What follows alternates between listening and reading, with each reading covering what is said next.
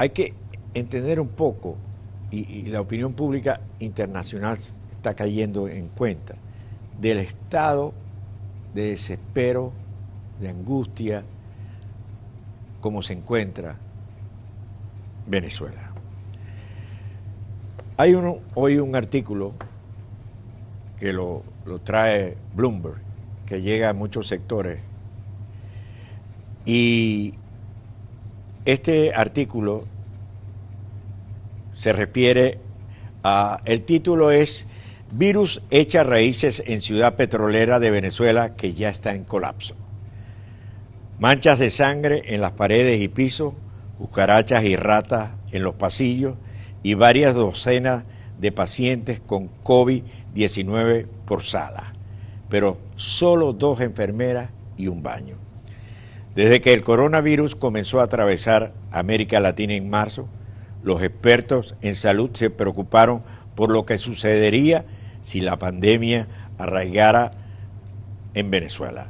En la calidad y húmeda ciudad costera de Maracaibo, ese día ha llegado.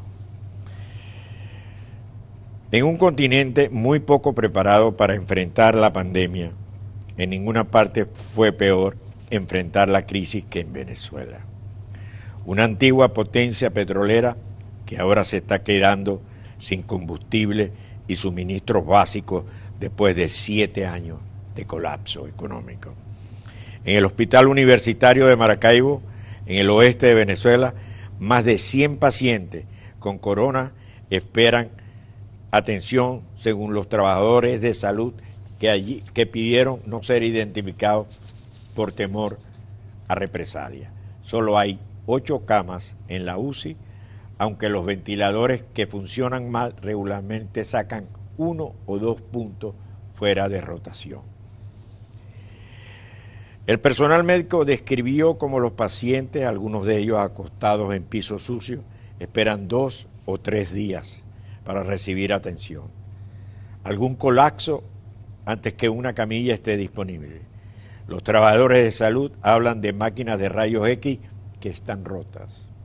Apagones frecuentes y baños sin agua corriente. Un médico del hospital dijo que está viendo a personas con síntomas de coronavirus morir cada día sin recibir un diagnóstico. Más mueren en casa. Muchos ni siquiera se molestan en tratar de ver a un médico ahora. La mayoría de los muertos de Maracaibo nunca llegan a la cuenta oficial de la nación, porque las pruebas deben enviarse 700 kilómetros, es decir, 435 millas a Caracas para su procesamiento. Y los resultados pueden demorar entre 15 días y un mes, dijeron los trabajadores médicos. La oficina del gobernador del Zulia y el Ministerio de Salud no respondieron a la solicitud de comentarios. El Zulia tiene alrededor en estos momentos de 600 infecciones confirmadas, el 14% del total del país. Más de la mitad de ellos se remontan a las pulgas, un popular mercado al aire libre. Venezuela informa un número récord de casos casi a diario y solo es cuestión de tiempo antes que los hospitales fuera de Maracaibo también sean invadidos. El gobernador del Zulia, Omar Prieto, ha estado trasladando pacientes con síntomas más leves a otros centros de salud pública que están en peor estado que en el hospital universitario, amenazando con provocar brotes en otros lugares. En una ciudad donde los residentes están desnutridos y las casas no tienen agua corriente, el virus está resultando catastrófico. No hay que olvidar que el virus prospera en la miseria. Este artículo se lo señalo a ustedes porque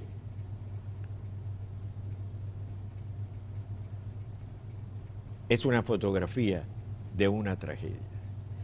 Evidentemente la fotografía de esa tragedia no puede, no puede esperar.